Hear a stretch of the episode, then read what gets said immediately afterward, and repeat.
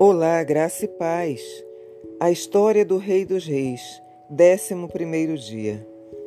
Certa mulher havia sofrido com uma doença hemorrágica por vários anos.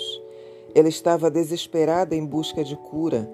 Um dia ouviu que Jesus estava passando por sua cidade. Ela foi até ele e tocou em suas vestes, crendo que seria curada.